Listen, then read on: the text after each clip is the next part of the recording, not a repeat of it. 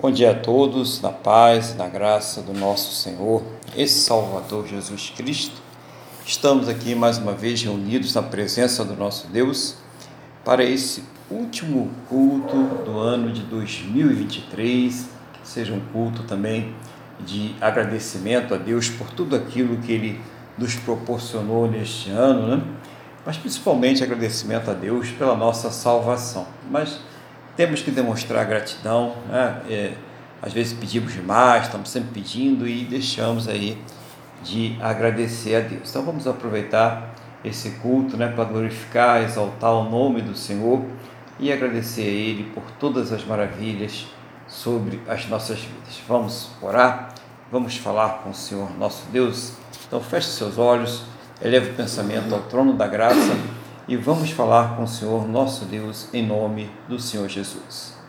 Senhor nosso Deus e nosso Pai, estamos aqui uma vez mais reunidos na tua presença, com muita gratidão e alegria por mais uma etapa que se cumpre, mais um ano que se cumpre e com o Senhor em nossas vidas, com a tua presença em nossas vidas. Este é o motivo da nossa maior alegria.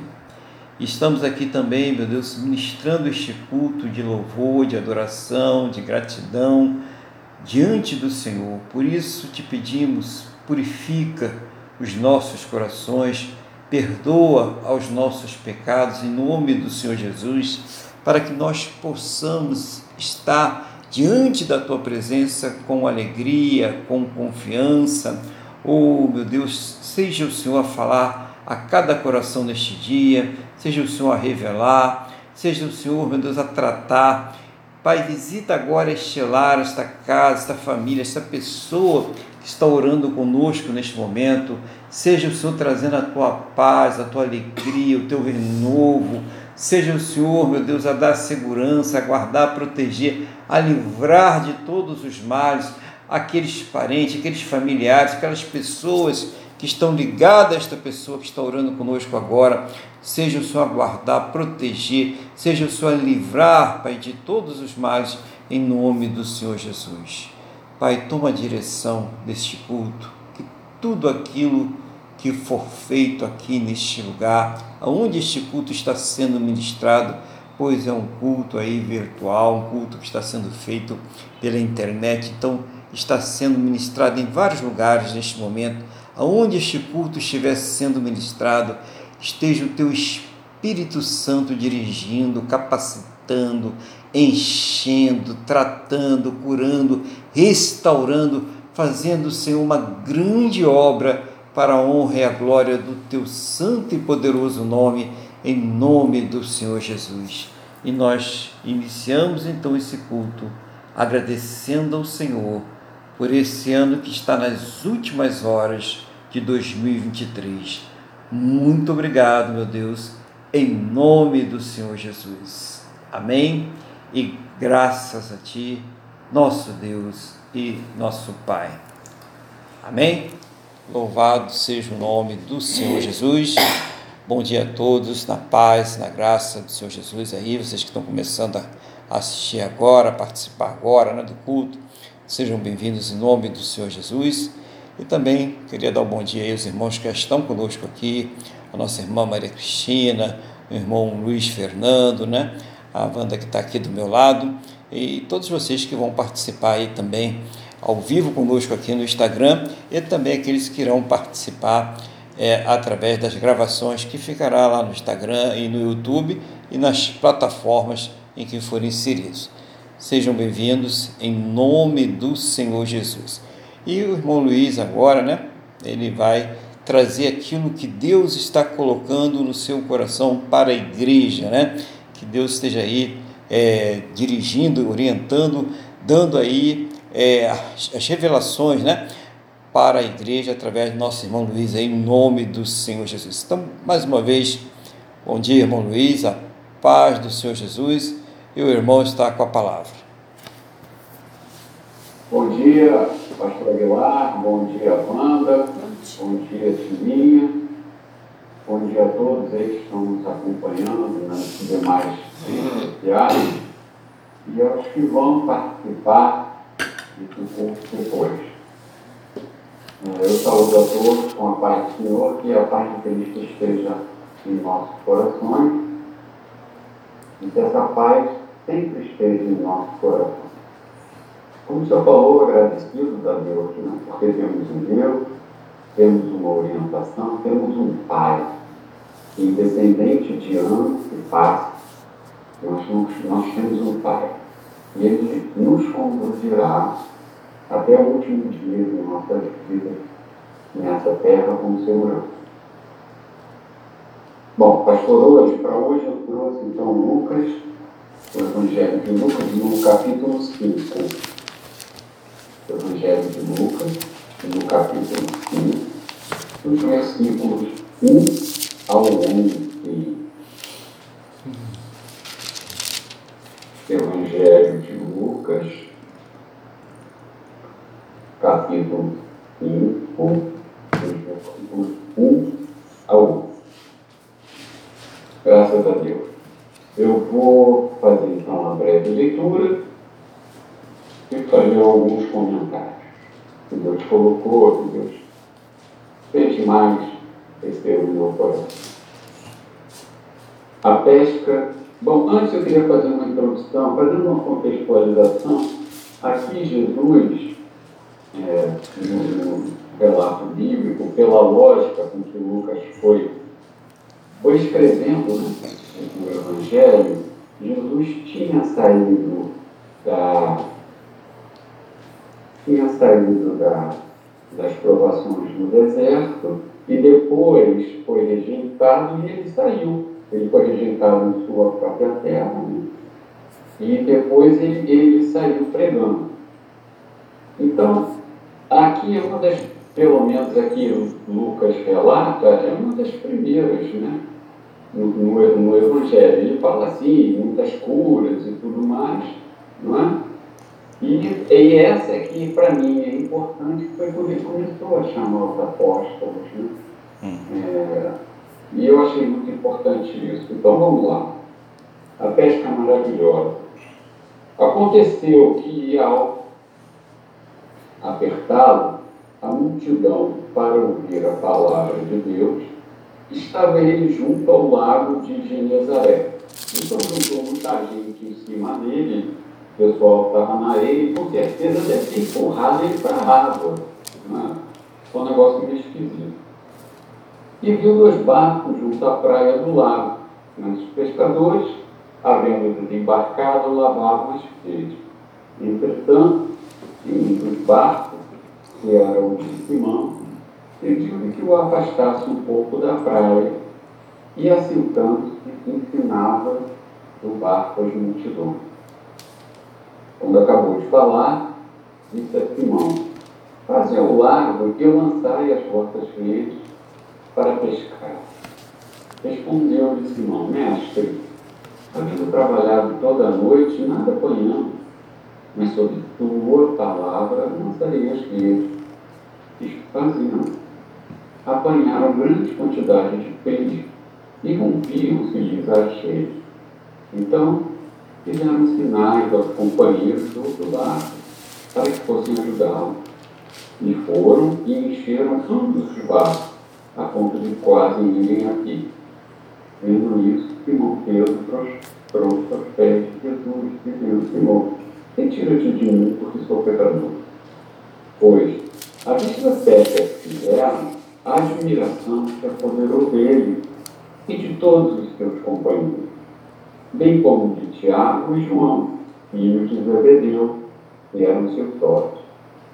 Disse Jesus a Simão: Não temos, doravante, serás pescador de homens. E arrastando ele dos barcos sobre a praia, deixando tudo, o seguirão. Então vamos lá. É, como eu falei antes aqui, Jesus ele já tinha feito alguns milagres, mas esse ele começou né, a, chamar, a chamar os apóstolos. Né? A, a, eu estou falando do apóstolo, mas na verdade aqui eles estavam começando a ser discípulos. Né? Mas vamos lá. Então o povo ia atrás E atrás de Jesus, a princípio, no início, para obter apenas a cura para as necessidades básicas. E ele, eles não tinham ainda a noção do reino, ou sequer associavam que era o Messias na sua própria terra. Os judeus os recusaram, né? Ele entrou lá e falou, ah, essa profecia se cumpriu. Eu que sou o Salvador. Quase mataram ele, queriam jogar ele lá, lá embaixo. Foi rejeitado. Então Jesus partiu. E foi pregando, né, de cidade em cidade, de aldeia em aldeia, nem vinha gente de longe mesmo, para se E aqui começa uma coisa interessante. Então vamos ao versículo 2.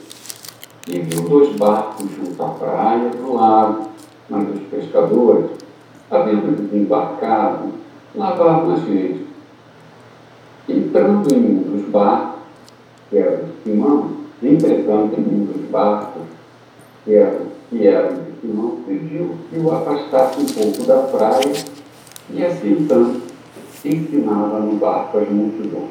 Vamos entender. Porque mais adiante aqui, como, como devia estar Simão naquele dia? Devia estar péssimo, né? o cara pescou a noite inteira trabalhou, batalhou e nem nada, estava lavando a rede. Nem um sardinha, nada.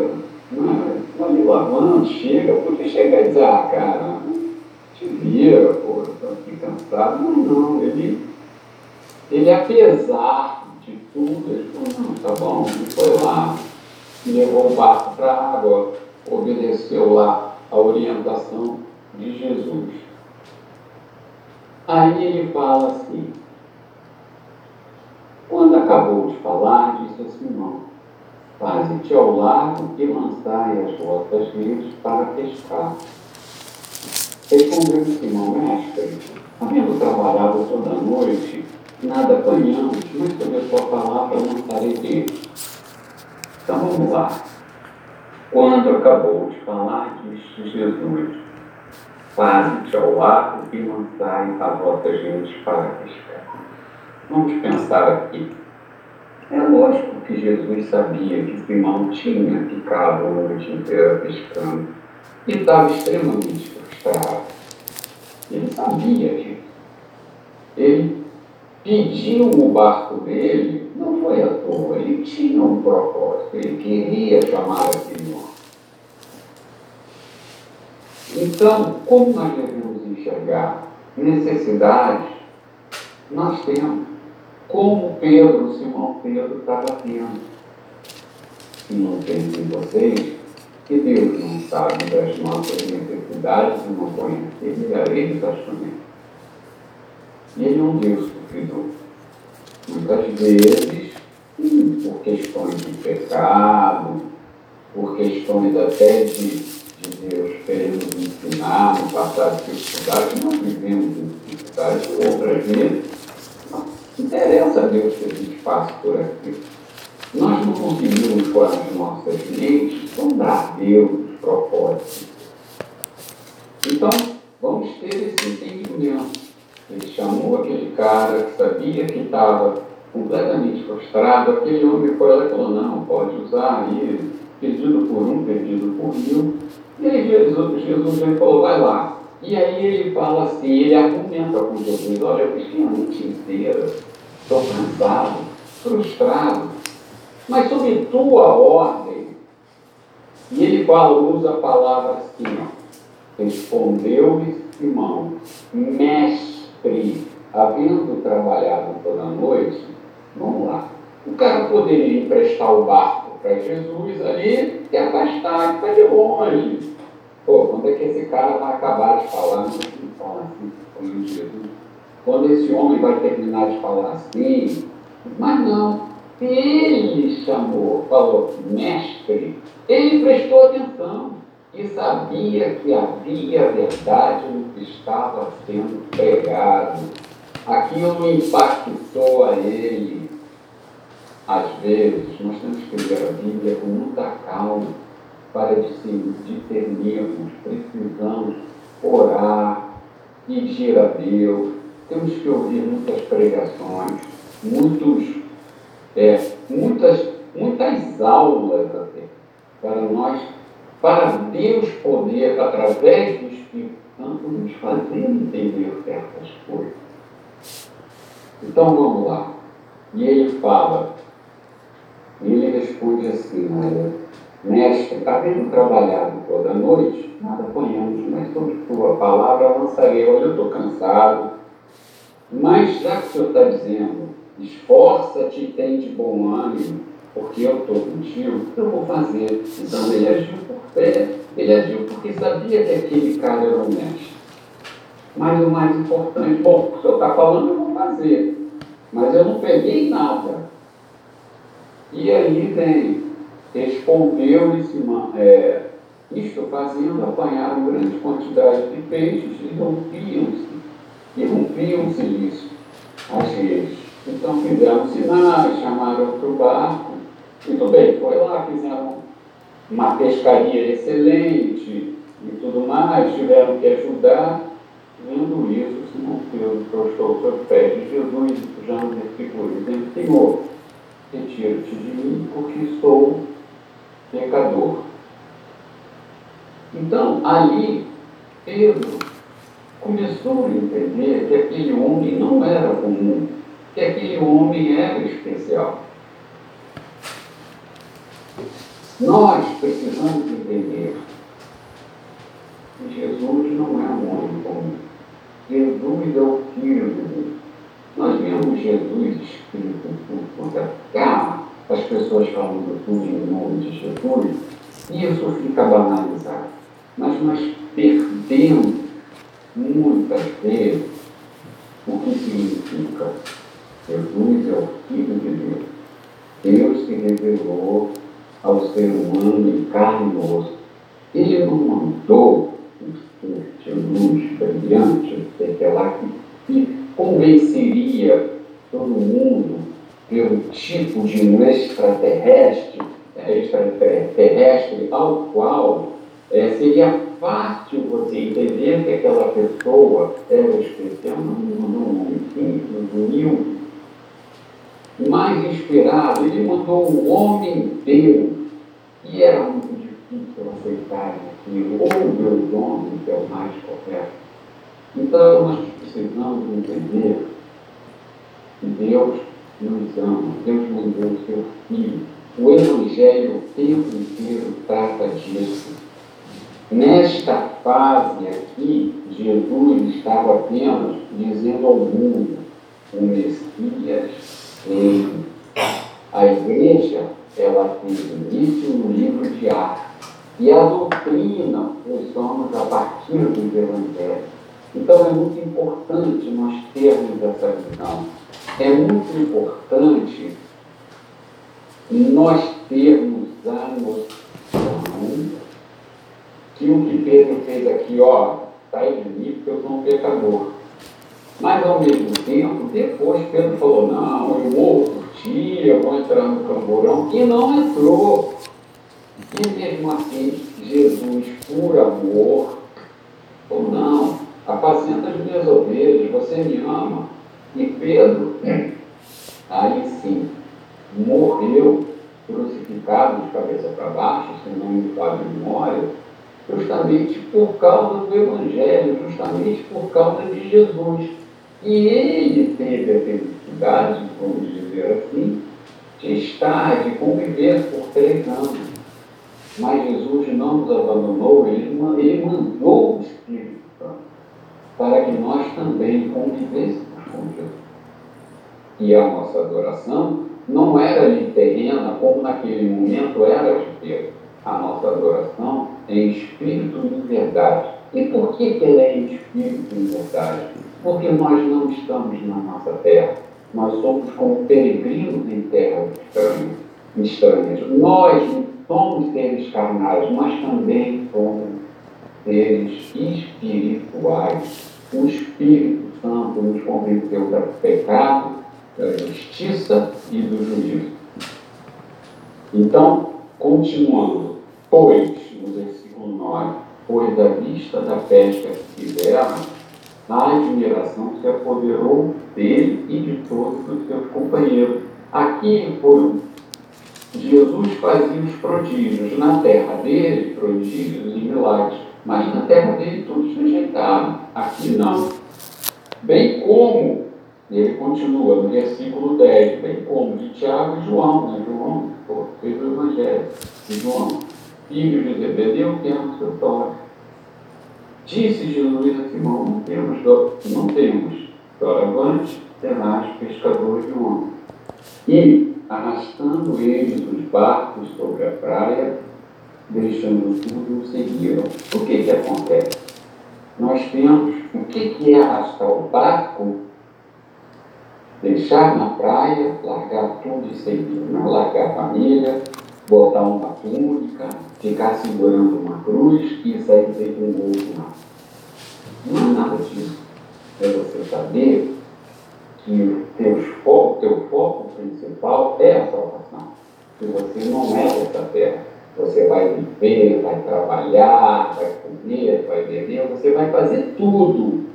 Mas o teu foco aqui é permitir que Cristo se revele através de você. É isso. É você entender por isso que todas as dificuldades que nós passamos. Esse ano foi difícil? Foi. O outro provavelmente também será. Porque Jesus falou, é certo que no mundo tereis mas esforça-te e tem de bom ânimo, porque eu venci o mundo. Então, se nós nascemos e morremos com Cristo, nós venceremos o mundo com Cristo. Então, meus irmãos, era isso que eu tinha a dizer, eu me alonguei e eu agradeço a minha oportunidade, pastor. Amém. Glória a Deus aí. É, que Deus continue abençoando irmão para trazer sempre para a igreja uma palavra é objetiva, né? Uma palavra que vem aí é, dar recursos a nós quando estivermos aí durante a semana, né? Pensando aí, meditando na palavra de Deus e vendo é, o que, que a palavra nos dá de revelação. Então que Deus abençoe irmão, a sua vida, né? a sua, é, seu trabalho, tudo aquilo que aprove ele colocar debaixo é, da sua responsabilidade como administrador, né? Nós somos administradores das coisas que Deus coloca nas nossas mãos. Então que Ele esteja aí cada vez mais abençoando o irmão aí. E é, eu vi aqui algumas coisas interessantes, né? Não tem muita coisa, né? É, em, em, volume de quantidade, mas em volume de qualidade né, espiritual tem aqui coisas preciosas. Por exemplo, quando Pedro, o irmão fala aí que o Pedro reconheceu a Jesus como mestre. E quando ele fala aqui sobre a, a, palavra dele, né? De, de acordo com a palavra dele, com aquilo que ele estava falando, ele ia lançar gente, mas que ele não tinha é, nenhum subsídio é, natural, né? Ele não tinha nenhum argumento natural para que ele lançasse aquela rede depois de ter passado a noite toda pescando e não ter pegado nada, não pegou nada, né? Mas importante, que o irmão até frisou bem isso, né? Mas ele reconhece Jesus como mestre e ele vai através da obediência. Então, isso é uma revelação que o irmão Luiz traz para a gente, muito importante, que Deus é um ser relacional e ele se relaciona conosco através da obediência desde o começo. E por que obediência, né? A gente vai falar, poxa, mas espera aí, tu tá, não é pela graça, não é pela fé, né? Sim, mas quem crê, coloca em prática. Quem crê, obedece. Então imagine se o Adão não tivesse comido do fruto da árvore do conhecimento, nós não estávamos nessa situação que nós estamos hoje. Para começar por aí, um, um mandamento só a forma como Deus se relacionou ali com o Adão. Né? Depois veio a, a lei de Moisés, o Torá, os Dez Mandamentos, né? e mesmo assim nós ali, mais uma vez, falamos. Eu falo nós como humanidade, né? nós como humanidade de Deus. E chega agora, é, mais na frente, coloca-se quem? Como o irmão Luiz falou, o Senhor Jesus. Então, naquele momento em que o Pedro recebe aquela palavra, para que ele lance a rede, ele sabe que naturalmente, humanamente, as coisas não poderiam acontecer. Mas ele faz em obediência. E o que o irmão Luiz traz para nós aqui é uma coisa muito importante.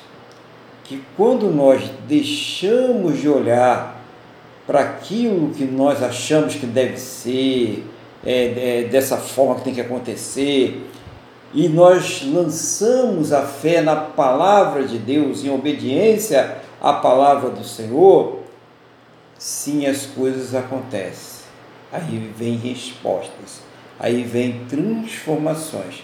Então que nós possamos guardar isso em nossos corações, a importância de dar crédito à palavra do Senhor Jesus, à palavra de Deus, né? os evangelhos, aí a Bíblia, né? como todo, dá importância aí à palavra de Deus. O irmão realça a importância do Jesus como Filho de Deus, acho muito importante, né? Que é uma banalização, né? Ah, o menino Jesus. Jesus não é menino coisíssima nenhuma. Jesus é Rei dos Reis, Senhor dos Senhores. Jesus é Deus, irmãos. Então vamos parar de romantizar esse negócio aí. Vamos olhar com olhos espirituais. Olha a importância disso aí. Jesus é Deus. Jesus é o Todo-Poderoso. A Ele foi entregue todo o poder nos céus, na terra e debaixo da terra. Então, a importância desse nome, dessa pessoa, para todos nós é muito grande. Então, nós não podemos, como o irmão Luiz falou, banalizar, né?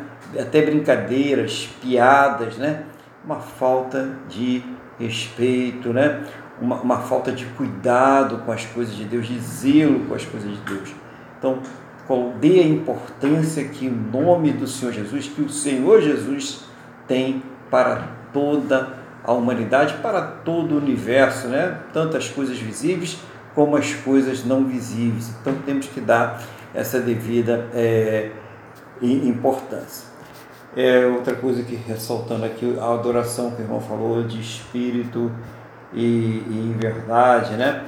que não é mais só aquela, a, aquela adoração é, é, simbólica, né? aquela adoração que é feita apenas para dar uma satisfação à sociedade. Eu recomendo até você que está aí participando conosco, lê Isaías número 1, que Deus fala sobre isso, né? Que ele está enjoado né? daquelas solenidades, daquelas festas, daquele negócio tudinho, mas tudo simbólico. As pessoas não tinham uma adoração que vinha lá de dentro. Que adoração é essa? É quando nós colocamos no nosso coração uma predisposição mental de obedecer a Deus, de fazer a vontade de Deus. É, e isso eu achei muito interessante o irmão Luiz falar sobre isso, né? Eu também não vou me alongar muito, tem muita coisa, viu? Não deu para me captar tudo não, né? Mas eu estou falando, captei, eu creio que pessoas aí possam ter captado outras coisas que Deus fala com todo mundo e com cada um de nós de uma forma diferente, né? Então, essa, essa é, adoração, eu achei muito interessante falar sobre isso. É, fechando aqui, a admiração deles, né?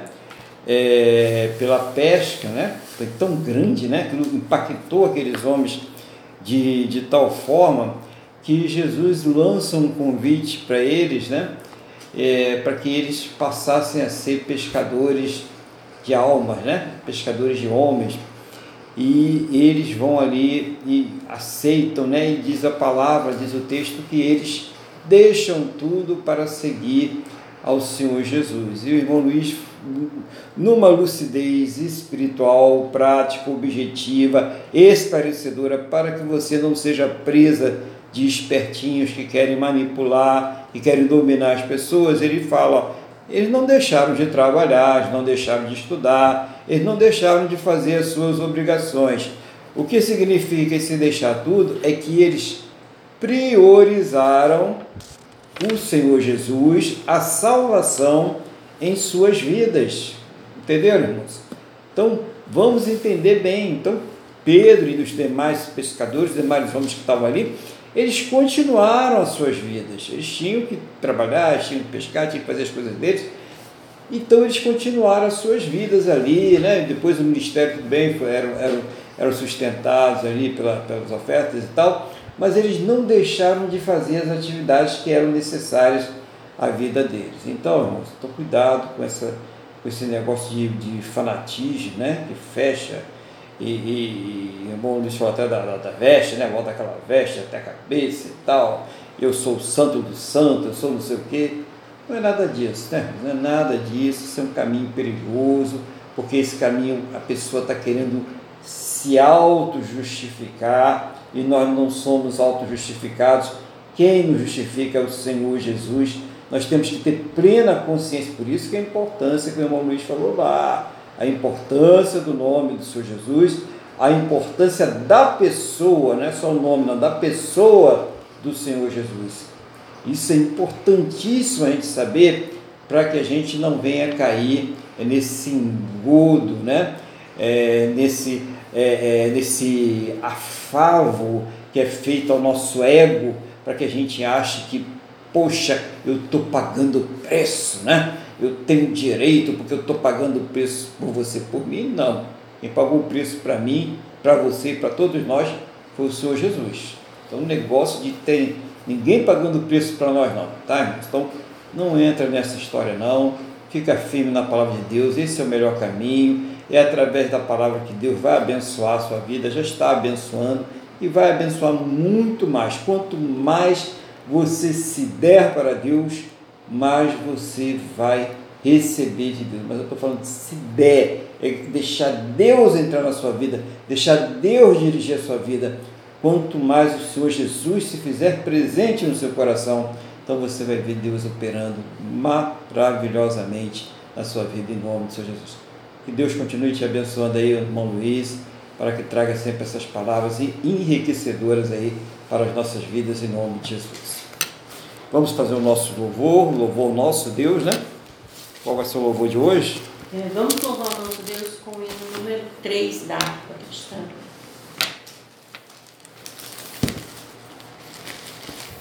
Pode começar. Plena paz e santo gozo tem em ti, ó meu Jesus, pois eu criei sua morte sob a cruz. O Senhor só confiando neste mundo viverei, entoando aleluias ao meu Rei. Oh, glória, meu Jesus, pois é digno de louvor, é meu Rei, meu bom pastor, é meu Senhor.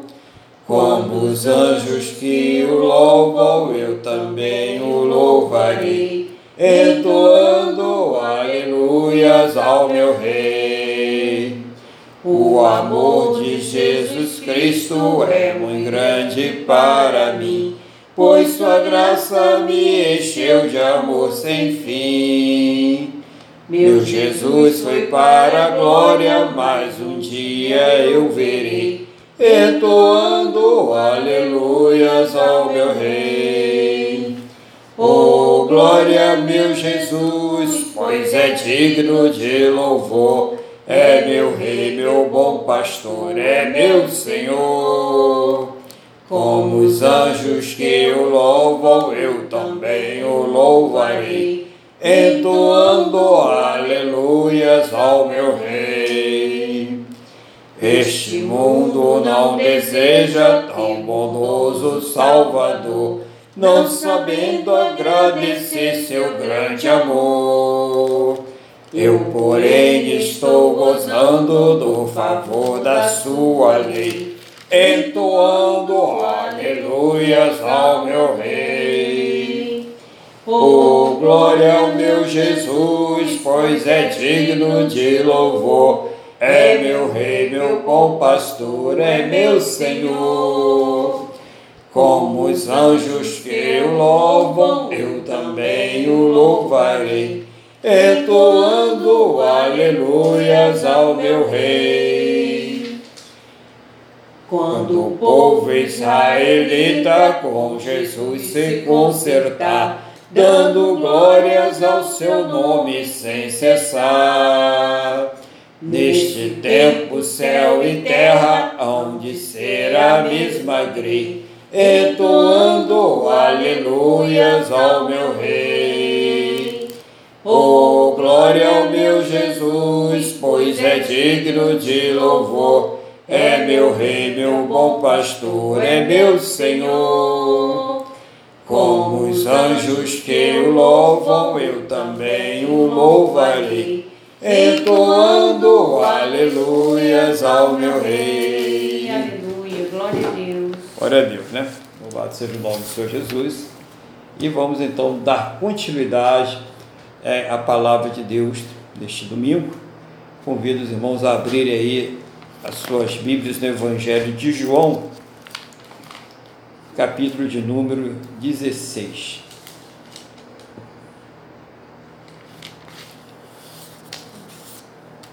João, capítulo 16, quando os irmãos vão aí localizando a palavra, eu vou fazer uma oração pedindo a Deus que nos conceda aqui sabedoria. Senhor, nosso Deus e Pai, estamos aqui diante da Tua palavra. Que eu não venha falar de mim, daquilo que eu sinto, daquilo que eu quero, daquilo que eu acho, mas que seja o Teu Espírito Santo a falar ao meu e a cada coração presente, meu Deus, aquilo que o Senhor quer, a Sua vontade, a Sua revelação para a vida de cada um de nós, em nome do Senhor Jesus. E abre, Senhor, os nossos entendimentos para que nós possamos compreender a tua palavra no nome do nosso Senhor e Salvador Jesus Cristo. Amém? E graças a ti, nosso Deus e nosso Pai. Amém? Vamos ver essa passagem que está aqui, começa no versículo 1 e vamos até o versículo de número 24. Mas é um texto de fácil leitura e de fácil compreensão. Vamos lá. Missão do Consolador. Almeida, é, revista atualizada, tem esse, esse título, né? Tenho-vos dito estas, estas coisas para que não vos escandalizeis. Eles vos expulsarão das sinagogas, mas vem a hora em que todo que vos matar julgará com isso tributar culto a Deus. Então farão porque não conhece, isto farão porque não conhece o Pai nem a mim. Ora, estas coisas vos tenho dito para que, quando a hora chegar, vos recordeis de que eu vos disse não vou-las disse desde o princípio, porque eu estava convosco. Mas agora vou para junto daquele que me enviou, e nenhum de vós me pergunta para onde vais. Pelo contrário, porque vos tenho dito esta, estas coisas, a tristeza encheu o vosso coração. Mas eu vos digo a verdade: convém-vos que eu vá, porque se eu não for, o Consolador não virá para vós outros. Se, porém, eu for, eu vou lhe enviarei. Quando ele vier, convencerá o mundo do pecado, da justiça e do juízo. Do pecado, porque não crê em mim. Da justiça, porque vou para o Pai e não me vereis mais. Do juízo, porque o príncipe deste mundo já está julgado. Tenho ainda muito que vos dizer, mas vós não o podeis suportar agora. Quando vier, porém, o Espírito da Verdade, ele vos guiará a toda a verdade, porque não falará por si mesmo, mas dirá tudo o que tiver ouvido e vos anunciará as coisas que hão de vir. Ele me glorificará, porque há de receber do que é meu e vou há de anunciar. Tudo quanto o Pai tem é meu, por isso é que vos disse que há de receber do que é meu e vou há de anunciar. Um pouco mais e não mais me vereis. Outra vez um pouco e ver-me-eis. Então alguns dos seus discípulos disseram uns aos outros: Que venha a ser isto que nos diz um pouco e não mais me vereis, e outra vez um pouco e ver-me-eis, e vou para o Pai. Diziam, pois, que venha a ser esse um pouco. Não compreendemos o que quer dizer. Percebendo Jesus que desejava interrogá-lo, perguntou-lhes: Indagais entre vós a respeito disto que vos disse? Um pouco e não me vereis, e outra vez um pouco e ver-me-eis? Em verdade, em verdade, eu vos digo que chorareis e vos lamentareis, e o mundo se alegrará. Vós ficareis triste, mas a vossa tristeza se converterá em alegria. A mulher, quando está para dar à luz, tem tristeza, porque a sua hora é chegada. Mas depois de nascido o menino, já não se lembra da aflição, pelo prazer que tem de ter nascido ao mundo um homem.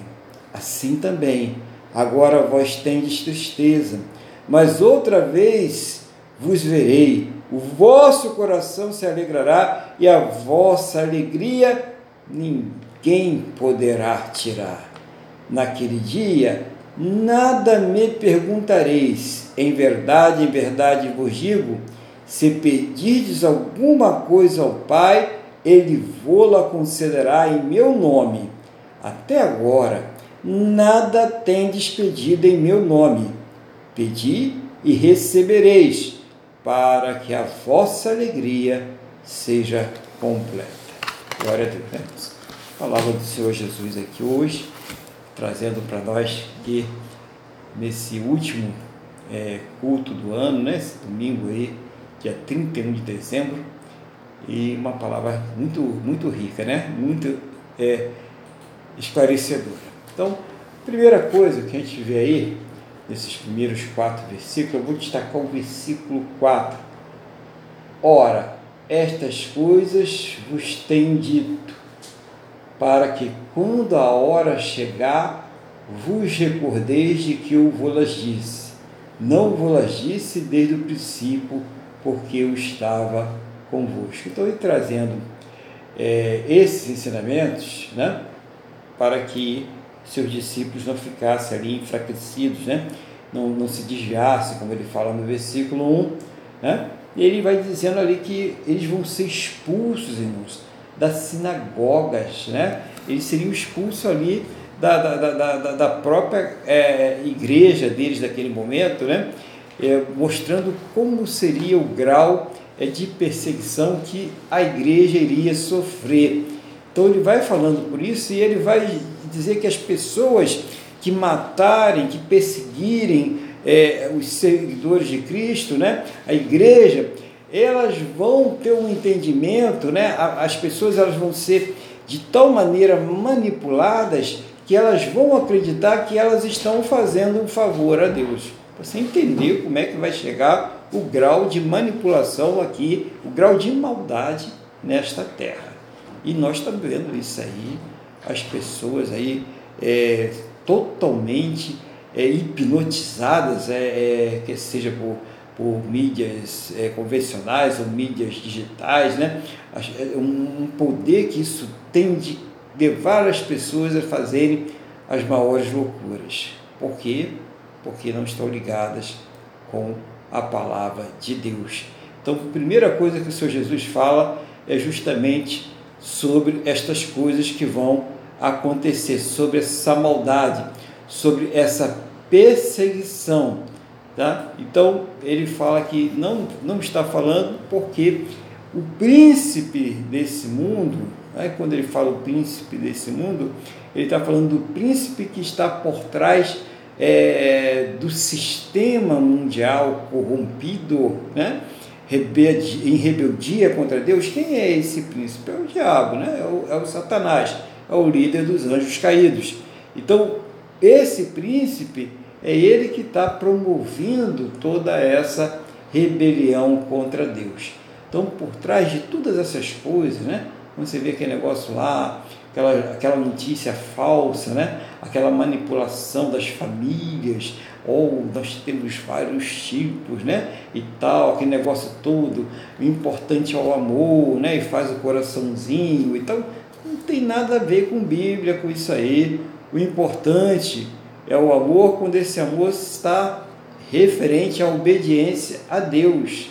Jesus falou: aquele que me ama é aquele que obedece os meus mandamentos. Então, se não existe obediência, não existe amor. É, já partimos logo desse princípio. Mas então, o que, que vão fazer? Vão combater a própria palavra de Deus e aqueles que pregam e praticam a palavra de Deus. Então vai chegar um dia em que já chegar em algum lugar já chegou, já até passou, né? Já fazem até pior, em que as pessoas é, que perseguirem, matarem é, a pessoa que é cristã, a pessoa que serve a Jesus piamente, essa pessoa ela vai estar fazendo um favor ao Deus desse século. Né? A gente sabe que o Deus desse século é a besta, o falso profeta, o diabo, Satanás, esse Deus com D minúsculo, tá, gente? Tá? Não estou dizendo que tem outros deuses, não. É Deus com D minúsculo. Só existe um Deus, tá? Então, a gente precisa ficar ligado nisso aí. O que acontece? Deus não deixa ninguém ficar enganado. Então, tudo que está acontecendo na Terra, nesse momento, e já há algum tempo, é, vai, já estava previsto no livro de Apocalipse. Tudo que nós estamos vendo já está previsto. Então não tem surpresa nenhuma. Ele só está falando, ó, quando isso vai acontecer, você precisa estar sabendo que essas coisas já, já estavam anunciadas por mim, né? Que Jesus fala aqui. Aí ele diz assim no 5: Mas agora vou para junto daquele que me enviou, e nenhum de vós me pergunta para onde vais, pelo contrário, porque vos tenho dito estas coisas, a tristeza encheu o vosso coração. Imagina que Jesus fala para eles que, ó, é, vão perseguir vocês, vocês vão morrer, né? Vocês vão ser mortos. Quem, quem matar vocês vai receber é, gratificação, medalha, vai estar fazendo um favor a Deus. Então, e Jesus fala que ele vai, né? Que ele vai sair um pouquinho mais e vocês não vão me ver. E eles começam a ficar muito entristecidos muito preocupado. E eu digo que não é para menos. Né? Imagine depois que você conhecer Deus, depois que você conhecer o Senhor Jesus, você não tem mais a presença dele. Olha o estado da pessoa, como ela vai ficar. Você olha para uma pessoa que teve um encontro com Deus e que tinha uma vida miserável, que tinha uma. Quando eu falo miserável, não quer dizer falta de dinheiro, não. Às vezes a pessoa ela é até rica, poderosa, mas ela tem uma vida miserável, tá? A miséria espiritual, tá, gente? Que não é miséria material, miséria financeira, não. A pessoa tem uma vida miserável, mesmo no meio de festas, de amigos, com dinheiro, ela era uma pessoa solitária, é uma pessoa que não sentia prazer em nada, se sentia abandonada e realmente estava abandonada. Né? As pessoas só se aproximavam ali por causa das coisas que ela podia proporcionar a estas pessoas. E de repente ela teve um encontro com o Senhor Jesus. A luz brilhou na vida dela e ela ficou alegre. E ela passou a dar valor às coisas que realmente importam. Para ela, o dinheiro dela agora era como um esterco. Os bens dela, para ela, né? tanto faz, tanto fez, porque ela estava feliz, porque estava com Jesus na sua vida. Mas num determinado momento, alguma coisa aconteceu, um acidente de percurso, e ela teve uma queda. E ao invés de buscar, porque cair, qualquer um pode cair, errar, qualquer um pode errar, pecar, qualquer um está sujeito ao pecado. Mas ao invés de buscar um conserto, ao invés de buscar ali uma transformação, né, se humilhar ao pé do Senhor Jesus e voltar, aquela pessoa ela ficou com vergonha e o que, que ela fez? Ela continuou na mesma trajetória de queda. E aí, mais um pouquinho, aquela miséria voltou. Mas ela não voltou sozinha, né? Aquela pessoa que era miserável antes de conhecer o seu Jesus, conforme revela o Evangelho, ela passou a ser sete vezes mais miserável do que antes. O estado de miséria dela agora é deplorável. Vocês estão entendendo? Então, o que estava tomando conta do coração do discípulo é isso. O que, que vai ser de nós depois de nós termos tanta luz em nossas vidas? Depois de nós conhecermos o Senhor da glória, depois de nós conhecermos a salvação, Ele vai nos deixar, porque eles não conseguiam compreender o que, que o Senhor Jesus estava falando para eles. E é necessário que a gente compreenda como o Senhor Jesus está falando para conosco, né? O que, que o Senhor Jesus ele está revelando para as nossas vidas. Isso é muito importante para a vida do cristão. E ele diz assim: Mas eu vos digo a verdade. 7, né? Convém-vos que eu vá, porque se eu não for, o Consolador não virá para vós outros. Se, porém, eu for, eu vou-lo enviarei. Oh, glória a Deus, né? Agora Jesus ele dá uma tranquilizada ali nos seus discípulos, né? Meus irmãos, olha aqui, né? Eu preciso ir. Por quê? Imagine, Jesus já estava aqui, ele, ele veio como homem. Então a gente sabe, né? Quem não sabe, fique sabendo que Jesus ele tem as duas naturezas. Ele tem a natureza divina, que ele veio, não perdeu, né? Ele apenas naquele momento, ele voluntariamente deixou de lado essa, essa natureza divina e ele tem a natureza humana. Então ele tem as duas naturezas. E nessa natureza humana que ele estava aqui na Terra, ele realmente estava limitado. Não limitado enquanto de poder fazer milagres, claro que ele podia. Só que ele estava fazendo milagres o quê? Praticamente ali regionais, né? Aonde estavam as pessoas que vinham né, e falavam com ele, pediam, né? Fazia até a distância, ó, oh, meu servo está não sei aonde, ele ia lá e mandava cura para aquele servo e tal. Mas era necessário que a pessoa tivesse um contato direto com o Senhor Jesus, homem, físico, entendeu? E Jesus está falando: a coisa agora vai explodir. Vocês não têm ideia do que vai acontecer. Eu preciso ir, eu preciso enviar para vocês o Espírito Santo, porque ele não vai vir como homem, ele é Espírito, então ele vai estar em todos os lugares, em todos aqueles que creem. Tudo isso que vocês estão vendo aqui vai se multiplicar, é muito. Entenderam, irmãos? É isso que Jesus está falando. A multiplicação, o Espírito Santo, o Consolador, porque ele habita em cada crente, ele habita em cada um que crê. É isso que o Senhor Jesus, quando a pessoa crer no Senhor Jesus, quando a pessoa ela é batizada com o Espírito Santo, ela recebe de Deus o Espírito Santo, então ela recebe uma disposição mental de submissão e obediência à palavra de Deus. Então é isso que Jesus estava, estava falando de coisas bem maiores. Ele não estava dizendo para os seus discípulos que ele iria abandoná-los, mas apenas que ele iria para que a obra dessa maneira fosse mais completa, ela fosse estabelecida por toda a terra e por toda a humanidade. Mas haviam limitações. Primeiro, que os discípulos ainda não eram batizados com o Espírito Santo. Então havia uma dificuldade muito grande de compreender a palavra. Então, o irmão Luiz até falou sobre isso hoje, na questão de orar e pedir a Deus a compreensão da palavra, o Espírito Santo. Não adianta você pegar a Bíblia e ler que nem o gibi. A Bíblia não é gibi.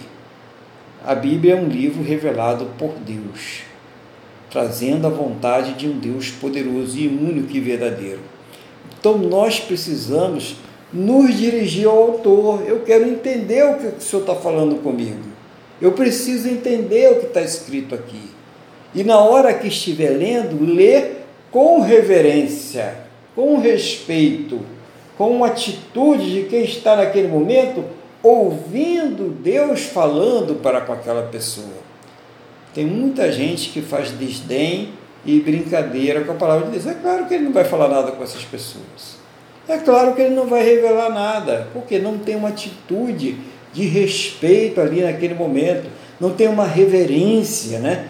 Então não tem conversa, Deus não fala com irreverente. Deus não fala com rebeldes. Então é, é necessário que a gente tenha essa atitude na hora de falar com esse Deus Todo-Poderoso. É muito importante. Então ele fala sobre a questão do Consolador. O Consolador é o Espírito Santo, tá? Você que está aí na dúvida, puxa, quem é o que o Consolador? Tem outra coisa aí, né? Não, não tem a quarta pessoa não, né? São só três, Pai, Filho e Espírito Santo. Versículo 8. Quando ele vier, convencerá o mundo do pecado, da justiça e do juízo. Então ele fala a missão principal do Espírito Santo, convencer o mundo do pecado, da justiça e do juízo, né? E depois ele vai esmiuçando tudo, né? Ele vai ali detalhando cada coisa.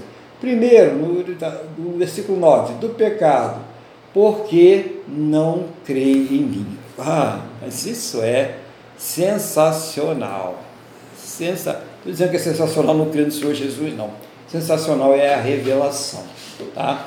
Esta revelação, ela faz com que você possa agora dar um up aí na, na no seu relacionamento com Deus. O maior pecado que o homem pode cometer não é quando ele faz o adultério, quando ele matou, quando ele se prostituiu, quando ele roubou. Isso tudo é pecado grave, tá? Não estou mandando ninguém fazer e nem achar que isso não é, não. É, mas esse não é o maior. Esses não são os mais graves. O maior pecado que o homem pode cometer é não crer no Senhor Jesus. Porque esse leva ele para o inferno. De todos os outros ele pode ser perdoado, ele pode ser justificado, mas de não crer no Senhor Jesus, não tem como ele entrar no céu, não tem como ele entrar no reino de Deus sem crer no Senhor Jesus. E quem é que convence a pessoa desse pecado?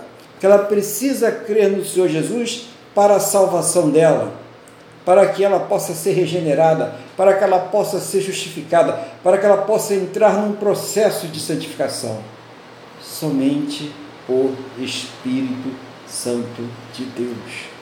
Por isso que há uma necessidade de se chegar a Deus, né? de buscar o Espírito Santo. Então você, eu vou buscar o Espírito Santo. Mas não tem dia especial, não. A gente busca todo dia, tá, irmãos? Ah, hoje é o culto do Espírito Santo, né? Não, amanhã o Espírito Santo fica em casa porque hoje é o culto da prosperidade. Amanhã não, você fica em casa que é o da saúde. Não, todos os dias a gente busca a presença de Deus, a presença do Espírito Santo, a presença do Senhor Jesus, todos os dias, quer seja no culto, quer seja em casa, quer seja no caminho, né? quer seja na sua caminhada, aquela caminhada saudável que você anda dando por aí.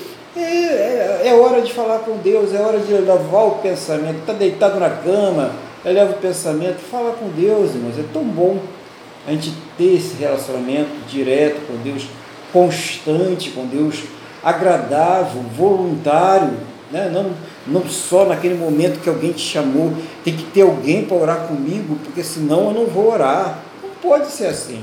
Claro que é bom ter uma pessoa para orar, é bom quando a gente está ali buscando junto com outra pessoa, né? Porque a gente tem que fazer igreja, a gente tem que, onde dois ou três estão reunidos, ali está presente o Senhor Jesus, a gente tem que fazer igreja mesmo, mas a gente tem que ter um relacionamento pessoal, intermitente com Deus, com o Senhor Jesus, com o Espírito Santo.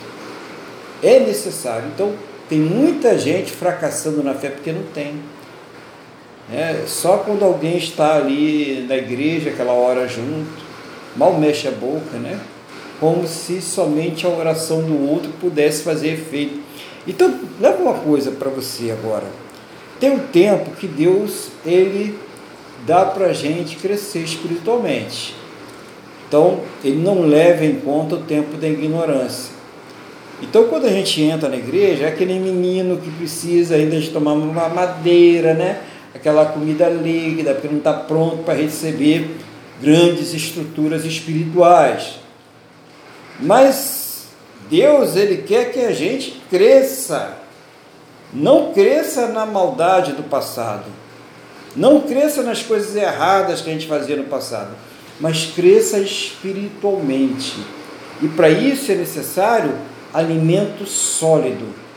Palavra de Deus, entendimento da palavra, oração e colocação de tudo isso em prática. Então, isso é necessário para a vida do crente. E quem é que faz isso? De quem é essa obra? O Espírito Santo, como nós vemos aí. É a obra do Espírito Santo, tá? Então, é, é uma grande tarefa do Espírito Santo aí. Então, não crer no Senhor Jesus, já vimos que é o maior pecado. Da justiça, porque vou para o Pai e não me vereis mais, né? Então, ele está falando aqui que ele vai para o Pai e isso vai ser justiça, por quê? Porque quando ele é crucificado, se completa a justiça de Deus. Deus, ele vai dar o seu Filho unigênito, né? Aquele que não o conheceu o pecado, ele vai fazer pecado por nós para que nós sejamos feitos justiça de Deus. Então, através do Senhor Jesus, nós seremos feitos justiça de Deus. E quando ele fala isso, é num sentido mais amplo, porque aqueles discípulos, nós sabemos, não só eles, mas muitas pessoas, centenas de pessoas, tornaram a ver o Senhor Jesus. Nós sabemos que ele ressuscitou e que isso aconteceu. Mas no sentido amplo da igreja, nós hoje não vemos mais o Senhor Jesus fisicamente. Nós vemos ele pelo Espírito, pela palavra, pela revelação, ele falando com nós, né, entrando ali no nosso pensamento, nos inspirando. Sim, nós estamos vendo ele assim, mas nós não vemos mais ele fisicamente. Então ele está dizendo sobre isso. Uma fé que não vai ser mais pelo tocar, pelo olhar, mas uma fé que será apenas pelo crer.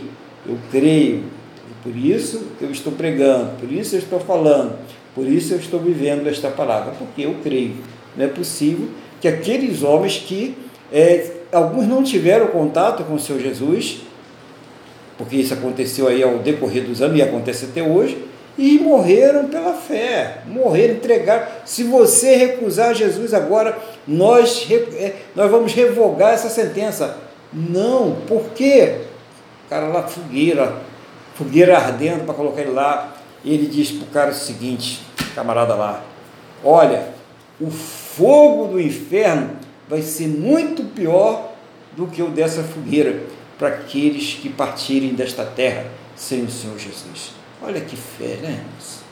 Olha como a pessoa tem fé de dar uma resposta desse para o carrasco, aquele que tem o poder de livrar ele daquela sentença, né? Ele vai dar uma resposta desta. Por quê? Porque ele sabe que o que tem no futuro para ele é muito melhor do que qualquer coisa que esta terra possa oferecer. É isso a convicção, é isso a fé. E somente o Espírito Santo pode colocar isso em nós. Por isso que é necessário que a gente cultive a fé, e a fé vem pelo ouvir e ouvir a palavra de Deus, né? Leitura, pregação, tudo que a gente puder fazer para alimentar aí a nossa fé. Bom, e o juízo? O príncipe deste mundo já está o quê? Julgado, né? Quem é o príncipe desse mundo? É o diabo, é Satanás, todo mundo sabe disso. E quem julgou ele foi o próprio Deus, né? Ele já está, ele já está só julgado, ele já está o quê? Condenado, tá? Agora, cuidado, porque essa sentença ela é estendida para todo aquele que não crer no Senhor Jesus. Leia João 3, a partir do versículo 15 em diante.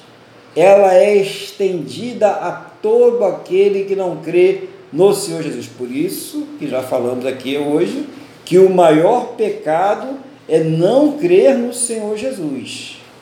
Essa vai ser a, a punição. Então o que, que diz ali?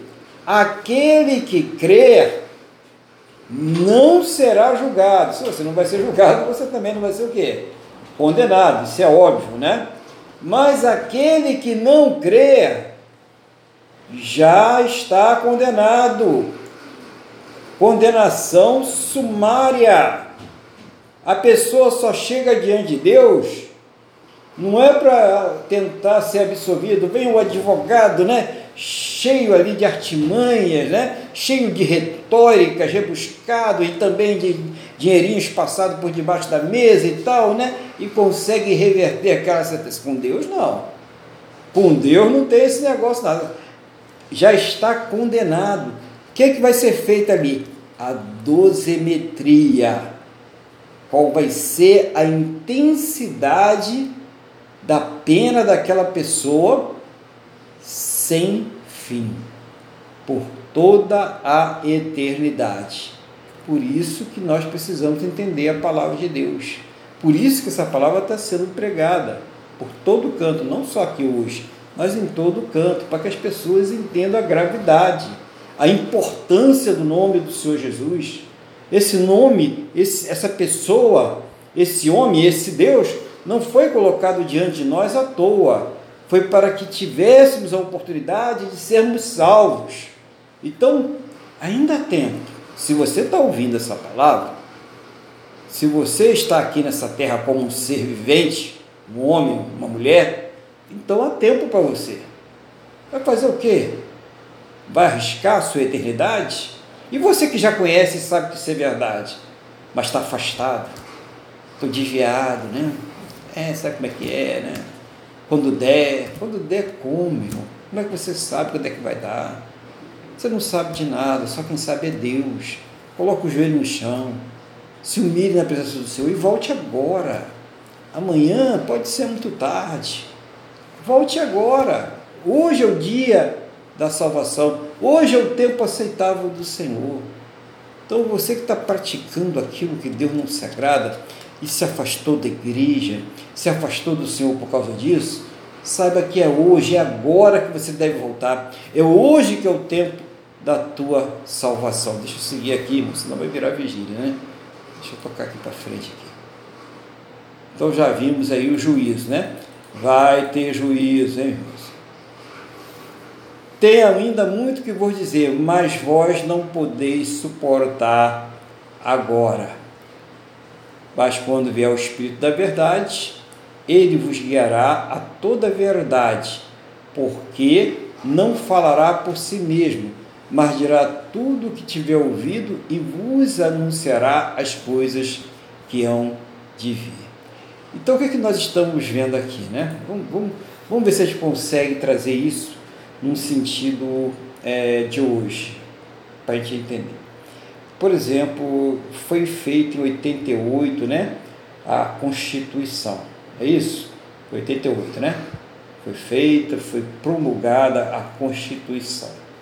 Mas é, em vários artigos ali, em várias leis, muitas coisas ficaram sem definição.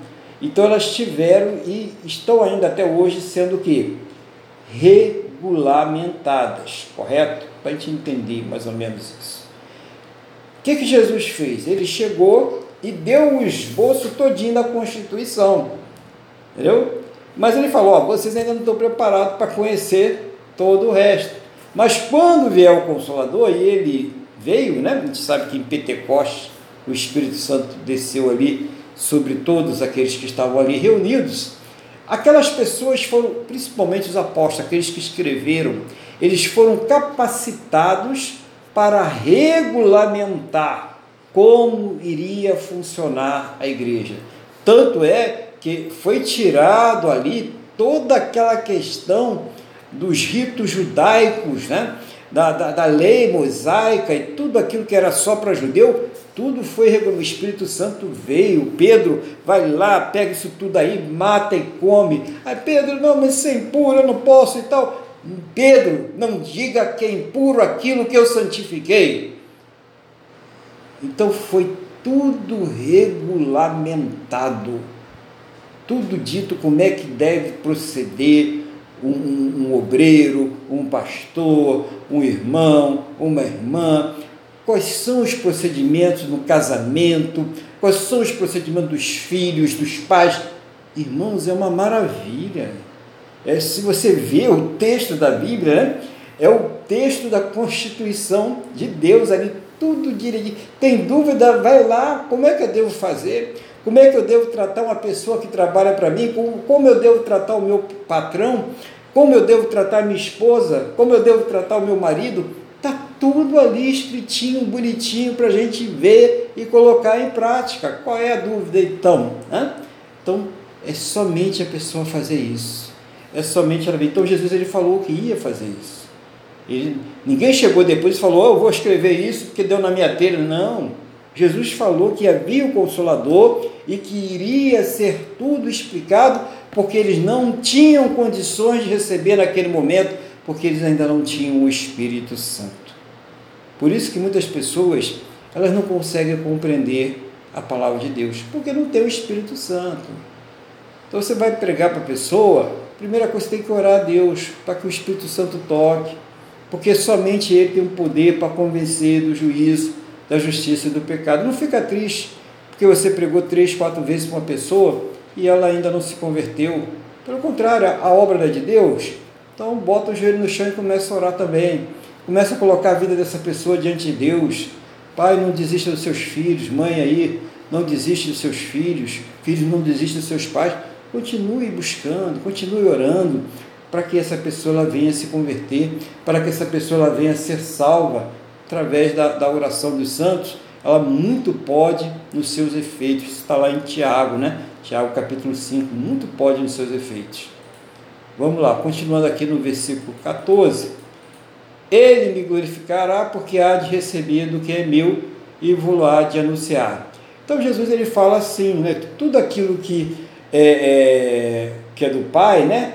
Tudo que o, o Pai tem é dele também. Essa relação né, da é, do Pai, do Filho, do Espírito Santo, um só Deus, nessas três pessoas principais que estão em sintonia. Então, Jesus ele falou, não veio fazer nada de mim, né? eu vim aqui como Deus fazer aquilo que Deus quis. É isso que ele está simplificando aqui, tá? Então, tudo que Jesus fez, ele fez como Deus, né? Embora tivesse como homem aqui, mas é a vontade de Deus que foi revelada para nós. Aí ele vem naquele negócio de um pouco mais me vem, versículo 16, né? E tal, e depois vocês não vão me ver mais, e o pessoal fica é, meio, meio triste com isso, né?